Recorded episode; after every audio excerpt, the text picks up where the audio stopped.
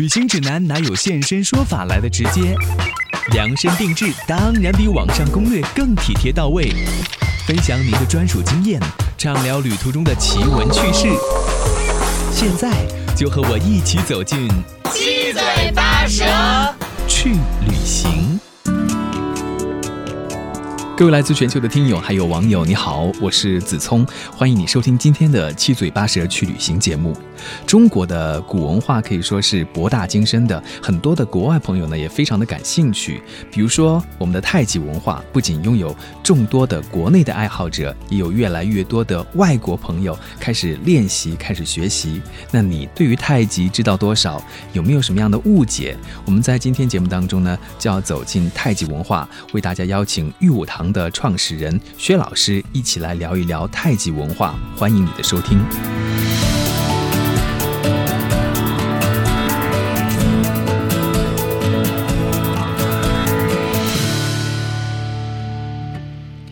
今天很高兴请到了薛老师，您好，你好，你好，薛老师自己从七岁的时候就开始练太极了哈。啊，对，我是从小习武，嗯，好多年的时间了。我很好奇啊，老师这个太极它是怎么来的呢？太极拳是中华的土生土长的武术，它最初啊是这个部落之间，呃，或者是两个个人之间，它进行这样的一个呃格斗的时候采用的一种技术，啊，那后来经过道家的这些前辈。他用道家的这种理论的思维，把它加以归纳整理，最后形成了一个独特的拳种，那就是太极拳，啊，所以从这个层面上理解，太极拳啊，是我们中华文明的一个结晶，是我们中华民族的一个集体的智慧。嗯，现在很多国外的朋友有在练这个太极拳，比如说我看到四月二十九号就是什么世界太极日，大家好像对太极也特别感兴趣，现在也有一个太极热。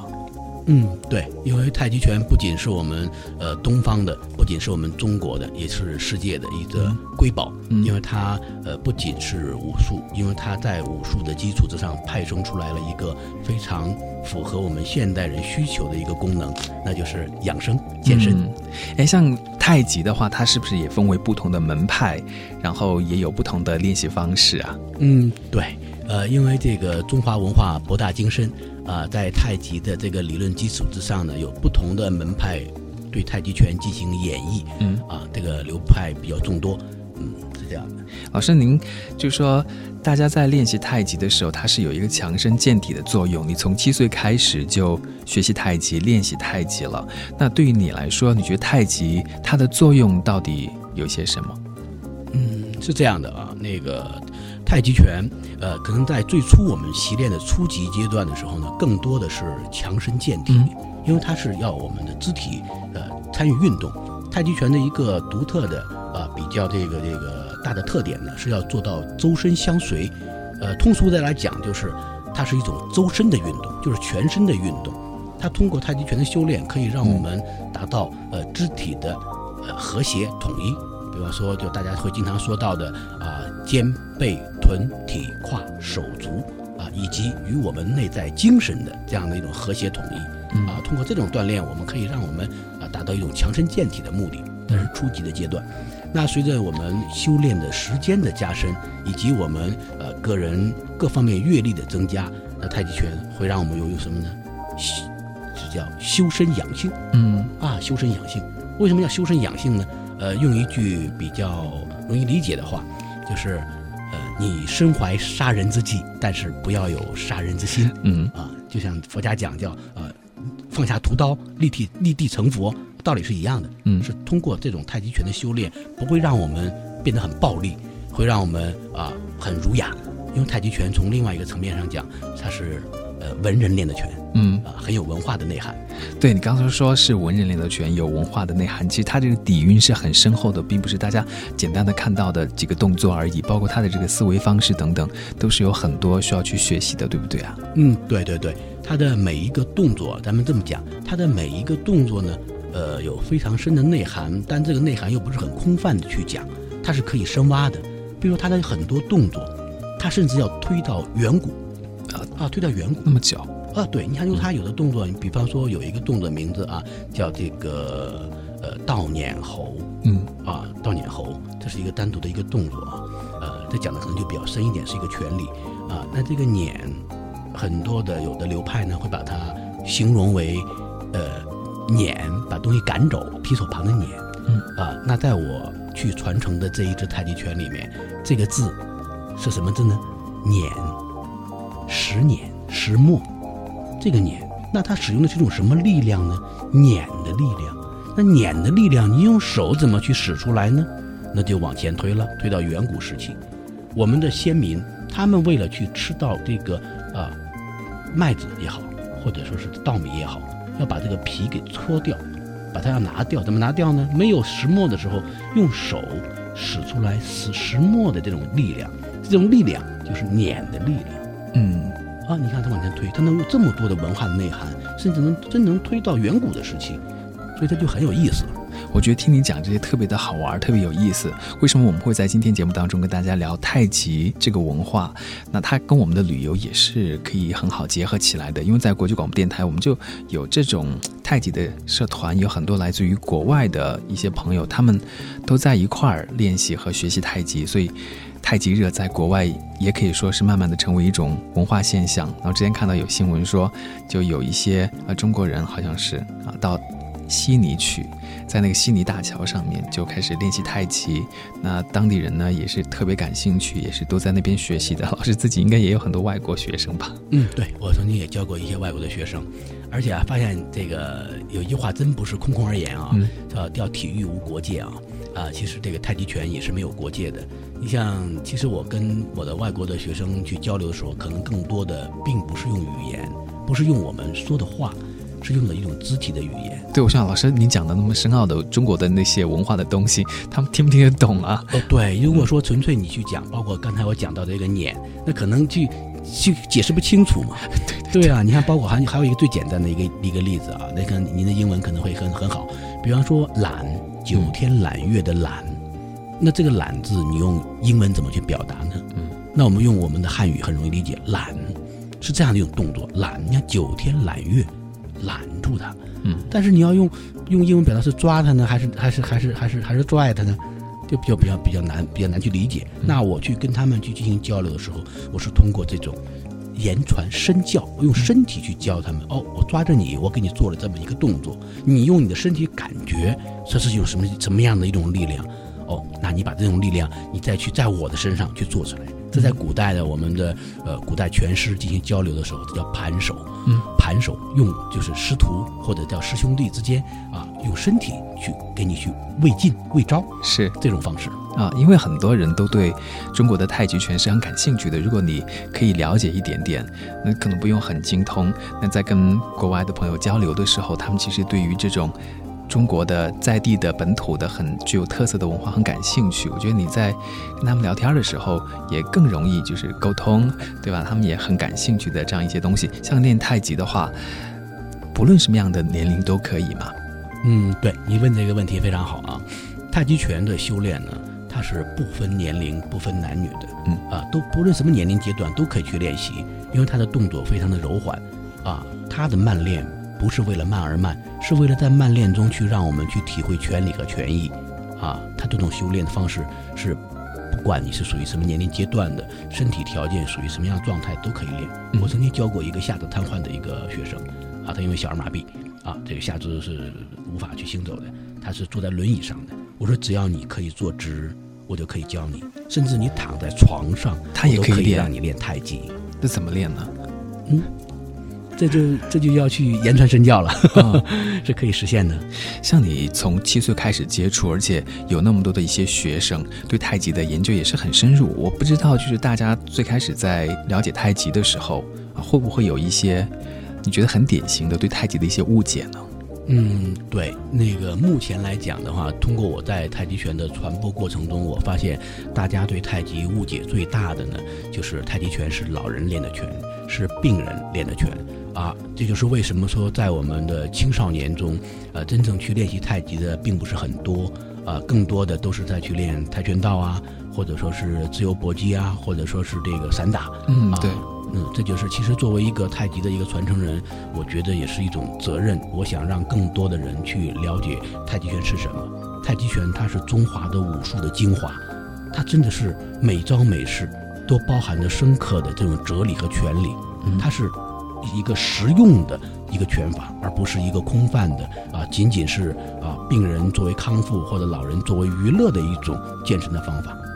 老师，你说它实用是实用在哪一些地方呢？嗯，它实用的方式指的是，首先，呃，它是武术，它是武术，它必须要可以防身自卫，啊，当别人对我们的身体的生命受到了我们的生命受到了威胁之后，我们要能用我们去习练的太极拳保护自己，那最基本的需求，最基本的要求。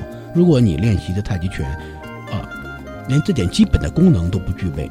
那你要考虑考虑，是不是练的就是时下大家说的啊所谓的太极操嘛？嗯，里面有内涵。嗯嗯，老师还说过，就是叫叫什么五一同源是吧？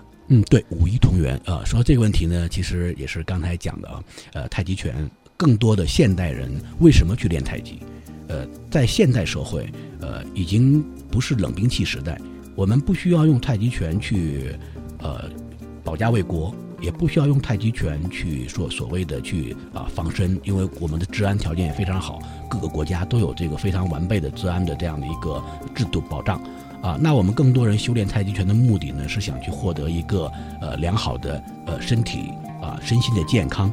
啊，那太极拳它之所以可以让我们有这种身心健康的这样的一种收获，是建立在它是武术的基础之上的。是啊，五一同源的它的这个根源也是在在这里。它如果把它的武术的内涵和本质给阉割掉，你纯粹只是练肢体，它达不到让你真正的让你得到养生的这样的一个功效的一个结果。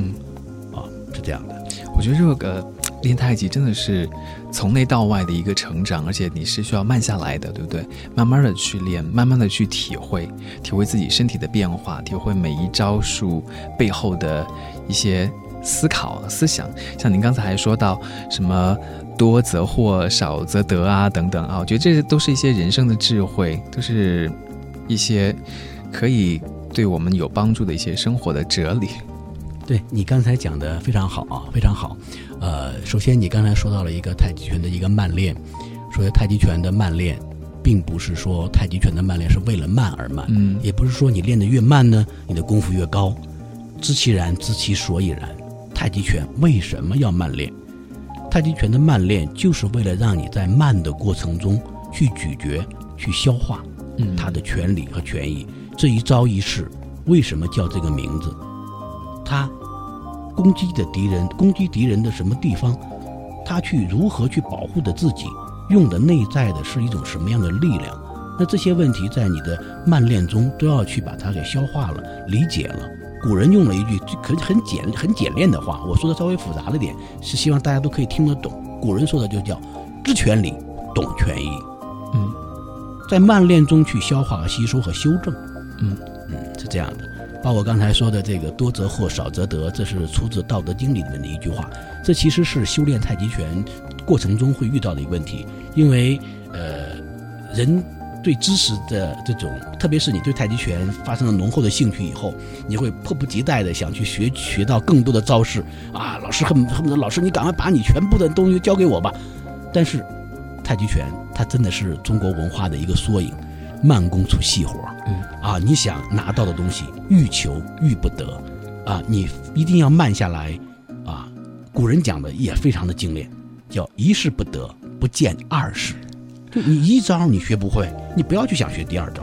你在古代的老的拳师，他是不会让你看到的，看都不会让你看见。你这一招哦，老师给你评判，好，这一招你学的可以过关了，我才会教你下一个动作，在此之前我都不会让你知道有多少。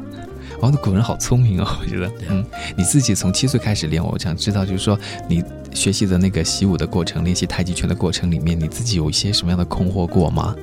呃，其实最初的太极拳的修炼呢，呃，没有想的太多。其实反而，人生其实很奇妙。其实你看，我跟之前大家讲过，太极拳修炼的最高的法则，它的总纲是道法自然。包括我们每个人去修炼太极，你能对你有所触动，或者你能有所的去想去把它有一个更多的提升，它都需要一种契机。这种契机其实就源于自然。嗯啊，最初我们可能练习的时候，包括现在我在教我的儿子，我儿子从两岁开始练的，比我还 还要还要早。他现在六岁嘛，啊，已经练得非常不错了。啊，然后那个可能最初孩子们去练太极拳的时候，更多是一种乐趣。其实也我在教孩子过程中，呃，其实更多的并不是要让他把这个动作练得多么多么到位，我是希望在他们的心中去种下一颗种子，嗯，一颗中华文化的种子，一颗太极的种子，啊，随着他们年龄的增长，阅历的增加，到了某一个节点上面，他们会对太极拳有一个完全不同的认知。嗯，呃，我曾经写过一首诗啊，我我我我比较喜欢去用一些诗的文章这样这种这种形式去表达一种我的想法。你看，我曾经我是前年冬天的时候，我写了一首诗，是这么写的：呃，冬练三九，待日光，无扰乎阳，元不伤。千锤百炼有三味，知行合一，妙自彰。呃，这句话，这这四句其实是有有所有出处的啊。这是什么意思？有出处呢？咱第一段讲这个，呃，冬练三九，大家知道啊，有我们练习为了要去让自己提高，要夏练三伏，冬练三九，这是一句俗话，啊，冬练三九待日光，这是通过中国古代的《黄帝内经》里面讲的。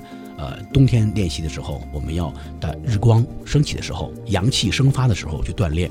那现在是夏天啊，夏三月，我们要起得更早一点，五点钟，呃，这是最好的练功的时间。啊，那冬天要要到七点钟以后，太阳升起来，好早啊！对，你看第二句讲的是那个啊，无扰乎阳，元不伤，其实就在讲我们不要扰动自己的元气。呃，一年有四季，一天呢也有四季。这个四季，比如说冬天，咱们冬天万物收藏，那一天的冬天是什么时间呢？就是晚上。那现在很多现代人晚上去跑步啊，晚上去暴走，晚上去健身房挥汗如雨。其实不不太符合中国传统的养生观念，啊，那后面两句我这样讲的是这个，呃呃，千锤百炼有三味，其实就是我要去表达的一个本意啊，就是你就就算是你练拳很很用心，千锤百炼了，它里面也有三味。第一次千锤百炼，我觉得很辛苦，我我练拳练得很辛苦啊，我我就觉得我也有所提高，但还不行，还要再回炉。我练拳的过程其实是一个不断回炉。不断反复的过程，当然每一次的反复，每一次的回炉，你是完全不同的一种认知和提升。嗯，所以说我曾经跟一个朋友讲，我的一个茶人朋友，做茶的朋友，我说太极和茶有很多共通之处。我说最共通的一点，永远喝不到最好的茶，用太极拳永远练不到最高的境界。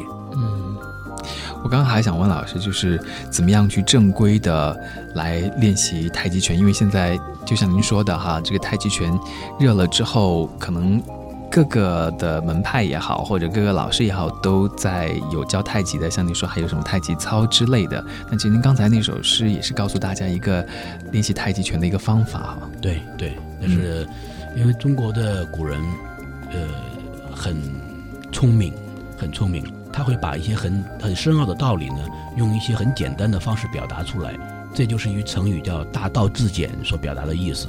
那刚才您的问题是，很多人喜欢太极拳，那怎么去能正式的啊，或者叫呃比较能有一个正确的途径去修炼太极？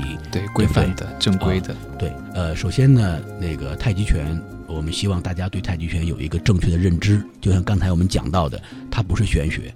啊，它不是玄之又玄的东西啊，它是可操作的，而且它所表达的思想呢，是我们每一个人，哪怕是一个呃还没有开蒙的孩子，四五岁、三四岁的孩子，也可以听懂的东西，嗯，而不是说讲的哇非常高大上，非常的深奥。太极拳是简单而深奥，不是复杂而神秘，啊，它就是一招一式的武术，但是它这个武术呢，不是以蛮力去取胜。是用智慧，所谓智慧，是以你的技巧、技巧啊，通过技巧去实现啊，以柔克刚，以弱胜强的目的啊。那具体在修炼的时候，呃，这就需要我们的呃对太极拳的喜好的这些朋友们有一颗慧眼，慧眼要去判断，要知其然，知其所以然，要有求真的思维思维方式。所谓求真的思维方式。呃，因为这个用那句话叫“林子大了，什么鸟都会有”啊。那我们入想去学习比较正统的太极拳，呃，要通过在真在正式学习之前，要和老师有一个非常深入的交流。呃，那我希望你们交流的内容会包含这几个方面。首先要问问老师啊，什么是太极拳？啊，太极拳要给你一个认知，给你一个最基本的理论上的认知，而这个认知必须要听得懂，不不能用一些呃很高大上的语言啊，太极者啊阴阳也啊，用这种用这种语言讲就就就你会听得很晕的，说的都是对的，没有没有不对，但这种对的是跟你没有关联的，一定要让你切身能体会到它的它的这种这种概念啊，要有可操作性。还有一个就是每一招每一式它的动作的来龙和去脉，为什么叫这个名字？它来源于哪里？它的动作和它的来源这种理论之间有没有一个无缝的对接？嗯，而不是有硬伤。比如这个动作叫这个名字了，啊，它的练习的方法和这个名字之间的关联是不是非常的和谐，而不是生搬上去的、生凑上去的？嗯。啊，所以说我们练习太极拳的这个爱好者啊，广大拳友一定要有一种求真的思维，要知其然，知其所以然。呃，这不是对老师的不尊敬。呃，当我们有了这种这种思维，呃，通过和老师的交流，确定好，OK，我遇到的这个老师就是我愿意去跟他认真学习太极的老老师。以后你要坚定你的信念，跟随这个老师去认真学习。这也是我说的。呃，刚才讲那个多则或，少则得的另外一个展体现，你不要说这个老师说的也对，那个老师说的也对，最后你练的都不对，嗯啊，你既然在你去正认真学习之前，你可以有各种各样的呃疑问，各种各样的这个这个怀疑，当你去认准了一个老师以后，一定要。用所谓的叫从一而终吧，到一个阶段啊，一个阶段，当你具备了以后，具备了一个能力以后，判断能力以后，你可能会遇到更多的在你练拳的过程中呢，对你有帮助的老师。嗯，因为像现在就是，我觉得太极文化旅游也还是比较热的哈，有的同学呢就会去一些专门的地方去学习，当然要遇到一个好老师也是很重要的一件事情。刚才我还想问你，就是怎么样判断？一个好老师，一个好老师，好的太极拳老师是什么样子的？你刚才就说要去问老师几个问题啊，其实通过这样的方式也可以判断说这个老师是不是一个合格的，是不是一个好的一个太极拳老师，对吧？嗯，对，可以这么讲。呃，因为我曾经收过一些学生啊，呃，这里面需要我需要需要强调一个字是学生，因为中国的传统文化它是有一些呃有一些这个派别的这样一个。历史的存在，嗯，呃，很多可能一些门派呢，他会对这种师承的关系呢特别的严谨，比方说就是呃，嗯，这是这是这个人的徒弟，你不能去对人家徒弟去讲一些东西，但是如果是学生，他是去交费去去享受的一种教权的服务的，他不断再去找老师去求真，那这种是是是一种是一种特殊的情况，嗯，那我遇到了一些这样的一些一些学生，他们跟我交流的时候，呃，我说那你之前练过太极？他说是的，啊，我说你能不能把你你练几个动作让我看一看，啊，那我就会他比如他练一个动作，我会告诉他，我会问他，那这个动作为什么这么练？他会很茫然。那我再问你一问题，那这个动作为什么叫这个名字？他又很茫然。我说这个动作的人在哪里？他问我什么人？嗯，我说太极拳不是一个人练的，你不知道吗？不是一个人练，是几个人练的？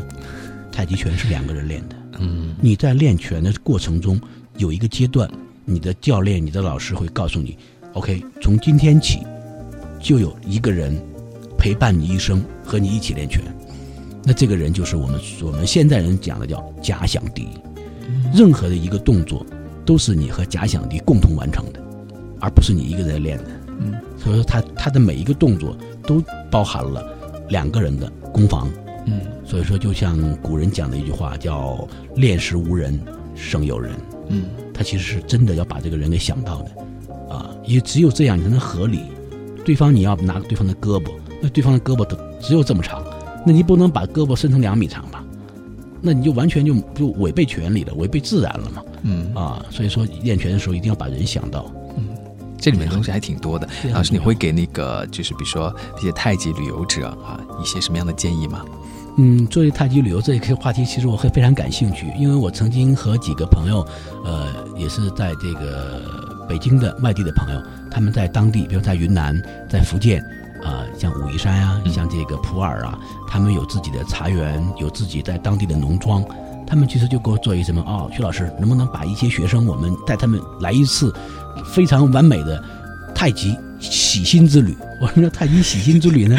啊，那就叫上一些学员，因为很多现代人难得有这个大把的时间，比较空闲的时间，呃，去做一个深度的这样的一个旅游。对，那呃，比方说有有所谓的有闲的人嘛，所以有闲就是大家可以把这个假期啊，给他啊零存整取啊，整一个，比如说呃一个礼拜啊或者十天的这样一个阶段，我们到一个非常山清水秀的地方啊，我们可以习拳，我们可以做茶，我们可以抚琴，哎，我们可以。呃，读读中国古典的这种古代的这种经典的图书，啊，这是非常美妙的一个旅行，啊，这个因为我也和朋友进行过这种尝试性的操作，大家觉得非常非常非常好，挺好的哈，这种就是可以专门抽出时间来去练习的，对对，嗯，哎，像我们一般这种练习太极拳的朋友的话，他其实不用专门到哪里去，哪怕你是在都市生活里面很忙碌的这个上班族，如果可以抽出时间比较固定的到，比如说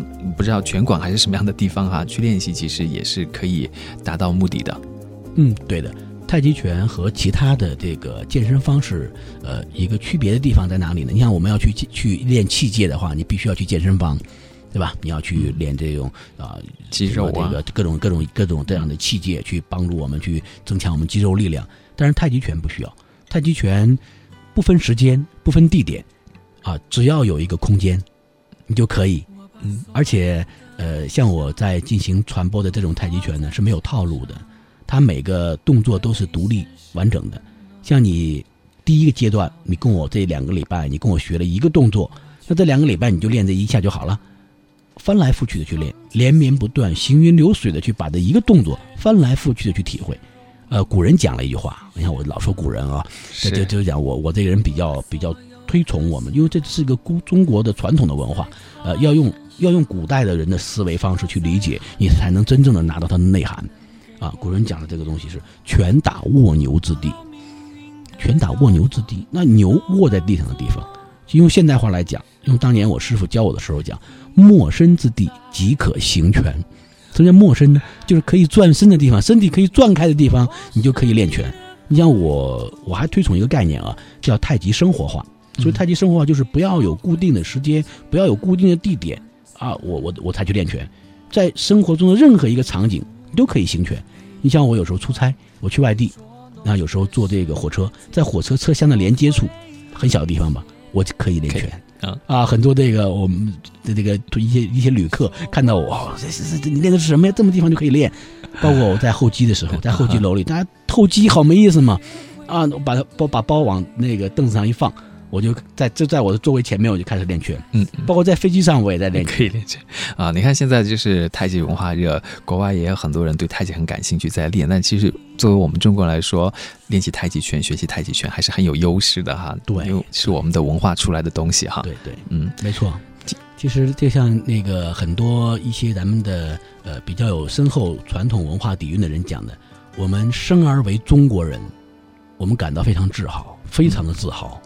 啊，这是我们的祖先留给我们的一笔非常非常宝贵的宝藏，啊，也只有中国人你才能去理解、去拿、去体会到它的精髓。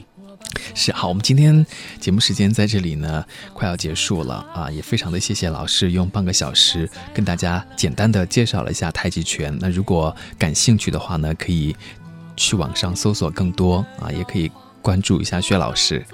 嗯，感谢感谢，因为时间的原因，可能跟大家分享的内容比较松散啊。如果有想更要想要有更多的了解的话啊，我们可以进一步的交流。好，谢谢谢谢薛老师。让你找回曾经的温存，从被忽略、被遗忘、被捉弄的世界。找回一切。你说我是你的摆渡人，让你学会面对爱和恨，在下一个